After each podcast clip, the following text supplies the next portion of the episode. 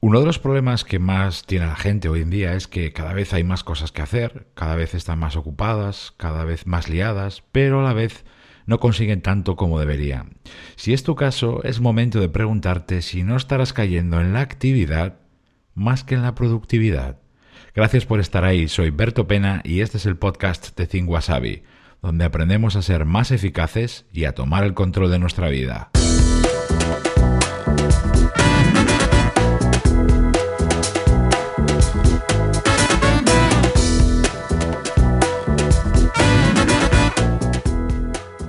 Hoy en día en el trabajo, en tus proyectos, en tus estudios también, a la hora de conseguir resultados, estar muy ocupado o estar liado no sirve de nada si luego eso no se traduce en algo de peso. Sí, sí, sé que dicho así suena muy obvio, pero luego no lo es tanto, porque abundan más las tareas y actividades basura que ocupan una gran parte de tu horario, que te mantienen muy muy ocupado, que te desgastan, que no te dan los resultados que prometen y lo más importante de todo, que te impiden centrarte en lo importante. Algunas de esas tareas y actividades basura, así las llamo yo con ese nombre tan contundente, ya te imaginas por qué, ¿verdad?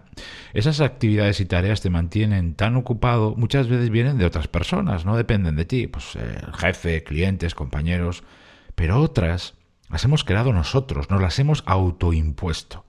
Otras se disfrazan de rutinas diarias que repetimos sin pensarlas, pero que en el fondo no sirven para nada. Y otras, atención aquí, llegan de la mano de actividades, redes sociales, aplicaciones o servicios digitales en Internet que son muy divertidos, que enganchan y que nos hacen creer que son imprescindibles, que te atrapan, que te mantienen ocupado, que te mantienen liado, pero luego que te dan. Si quieres sacar más de tu día, tienes que empezar a distinguir claramente entre actividad y productividad. Fíjate, la actividad se traduce en muchas cosas hechas, pero no siempre terminadas.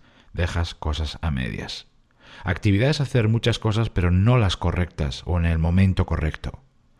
Actividad es hacer cosas prescindibles que te quitan tiempo, energía y atención que necesitas y mucho para las verdaderamente importantes. Actividad es trabajar de forma reactiva, según lo último que te piden o según impulsos en función de imprevistos o supuestas urgencias, en contraposición a trabajar con preparación, con un plan, con unos objetivos de forma proactiva. Actividad es practicar la multitarea mientras por el camino vas perdiendo eficacia, eficiencia, tiempo, detalles, calidad.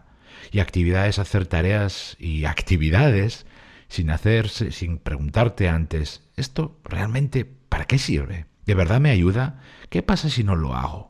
¿De verdad está esto de aquí me aporta y suma? ¿En serio lo necesito yo o mis proyectos o lo que yo busco?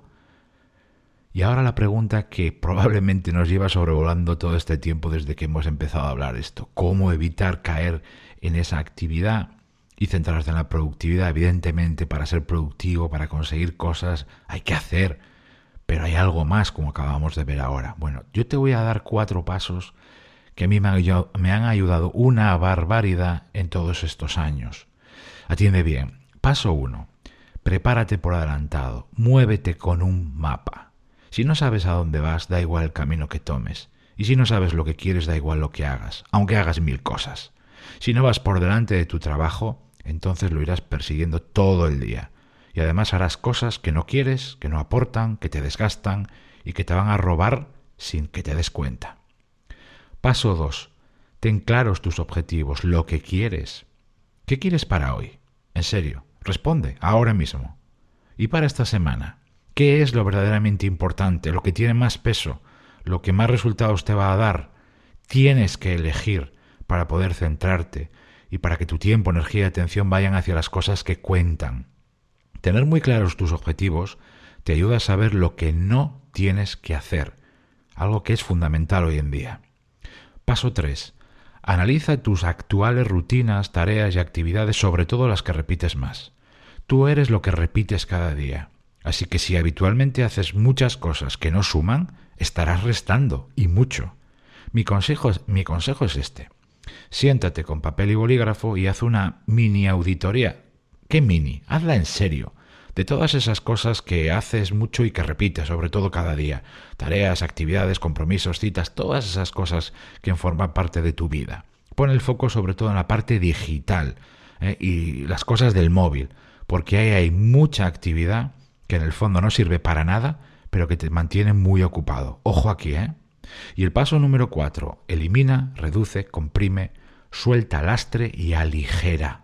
Si haces esa auditoría previa, de la que te acabo de hablar, te vas a empezar a dar cuenta de muchas cosas que o bien sobran en tu vida o en tu trabajo, o bien que deberías reducir al máximo. Y aquí viene lo bueno. Cuando tú haces eso, automáticamente empiezas a ganar más tiempo, más energía y más atención para las cosas que de verdad importan y aportan.